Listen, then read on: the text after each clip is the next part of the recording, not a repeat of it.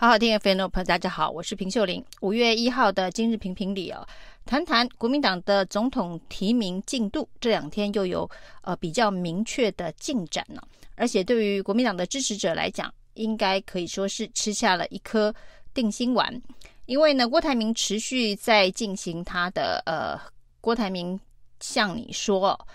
的座谈。那在这个座谈当中呢，他也释放出讯息啊。那这个讯息呢，就是他可以跟侯友谊组成国民党的最强战队哦。那郭台铭说呢，他希望五月十七就可以提名哦，所以呢，他也没有希望提名的时间继续往后延长。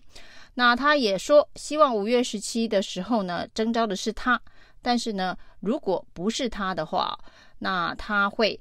跟侯友宜形成坚强的团队哦，那朱立伦当然也回应这样子的一个说法，说国民党的这个提名呢，提的不是一个人而已哦，提的是最强的战队哦。那郭台铭还特别明确的指出哦，他跟侯友宜的互补性非常的强。他说呢，他们两个都是出身基层哦。那郭台铭自己呢是警察家庭出身，他的爸爸就是警察。那侯友宜呢，正好自己也是警察，所以呢，他们有非常密切的关联性哦。那在专业能力的部分呢，则是非常的互补。因为侯友谊呢，一路从基层的刑警到警政署长、警察大学校长、新北市的副市长、新北市的市长，行政的经验非常的丰富哦。那郭台铭则是在企业经营以及国际化的这个经济科技的面向。呃，是呃非常具有专业，所以呢，郭台铭也提到，如果最后国民党呢提名的是侯友谊的话，那他的国际观、经济以及科技上面的专业都可以来辅佐侯友谊哦。那他把自己定位一成为假设呢，国民党提名侯友谊之后，他的辅佐性的角色，对国民党来讲，目前看起来呢，郭侯整合。的几率可以说是非常非常的高哦。那在这样子的一个氛围之下哦，这个国民党的第一女战将徐巧芯啊，就分析呢，如果郭侯能够顺利的整合成功的话，整个选战哦，这个国民党大概就已经达到了六十分了。那六十分大概就是有六成的胜选几率。那如果呢，接下来还能够呢，把柯文哲整合进来的话，那就是八十分了。那显然是八成的胜选几率的判断了。那另外他说呢，在这样的氛围之下呢，在台北市哦，这个八席立委可能可以拿到七席哦。除了中正万华目前的混战状态不是非常的明确之外哦，他觉得拿下七席是非常有机会的。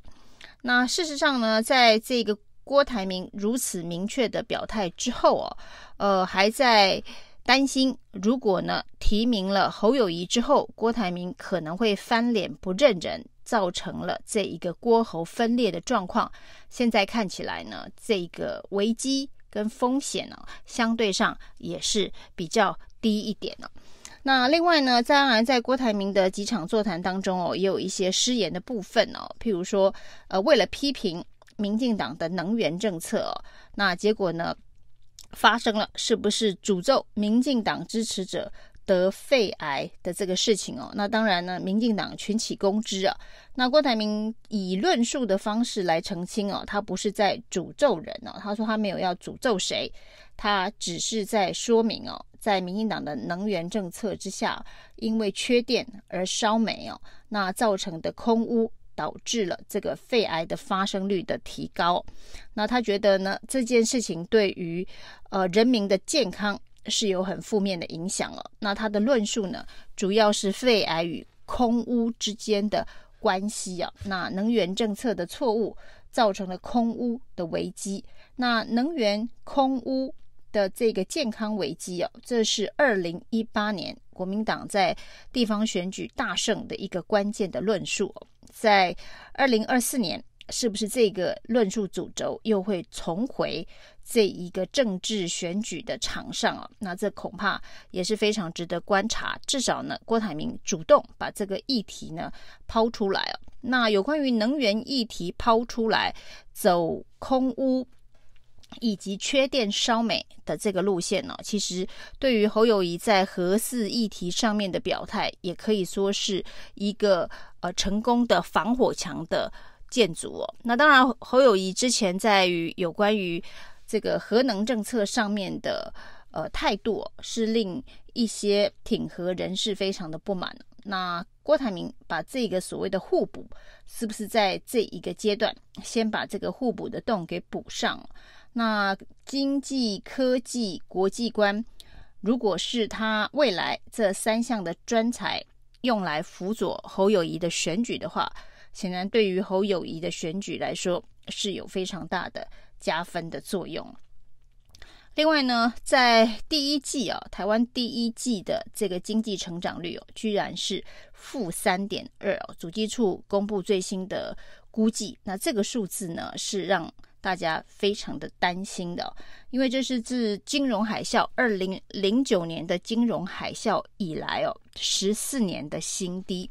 那主要的原因呢，当然是在第一季的出口重挫。但是呢，这一个数字相较于包括了中国大陆，包括了一些欧洲，呃，在去年经过俄乌战争之后，开始有一点点。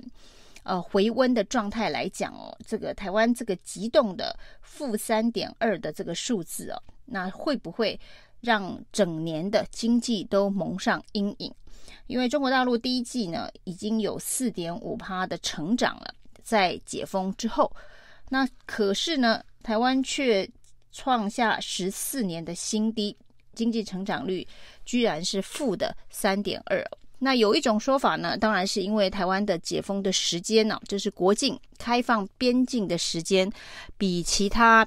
国家都还要晚啊。但是事实上，台湾开放边境的时间跟中国大陆的时间呢也相差不远。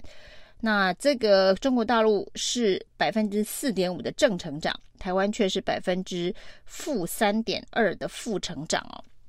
那这个经济阴影之下，所以呢也会成为二零二四选举当中的一个主轴哦。所以目前呢看起来，选举的主轴攻防啊，不管是能源政策，或者是经济政策，或者是所谓的战争风险啊，那这些论述议题呢，基本上呢都是。对在野党比较有利哦，那是执政党比较重大的包袱。那如何在这些逆风的议题上面呢，能够扭转？对于执政党来讲，显然是相当艰困的。所以呢，现在执政党在这场选战当中的顺风啊，最重要、最大的顺风就是在野党的分裂哦。那目前看起来呢，郭侯之间呢，这个分裂。的风险其实是越来越低哦。当郭侯分裂的风险降低的时候呢，柯文哲就容易被边缘化。那柯文哲被边缘化之后呢，他也就容易跟这一个泛蓝谈整合的议题哦。这就是徐巧芯所说的，从六十分到八十分的可能性就慢慢的浮现了。那郭侯只要不分裂。有六成的胜选几率的状态之下，范蓝以这样子的一个基础去整合柯文哲的这一个年轻选票的机会就会增加，就会让整个在野大联盟非绿阵营的胜选几率提升到百分之八十哦。这当然是呃不晓得朱立伦所谓的三阶段征召都在他的计划安排当中。照着这样子的一个步骤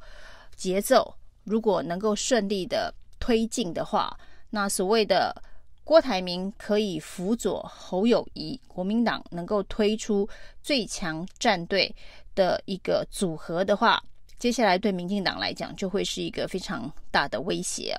那两方五五坡的这一个战力比，恐怕就会形成跟现在的民调当中哦。这个泛蓝在野阵营呢，都落后赖清德的状态，可能就会有所扭转。所以五月十七，如果真如郭台铭所说的，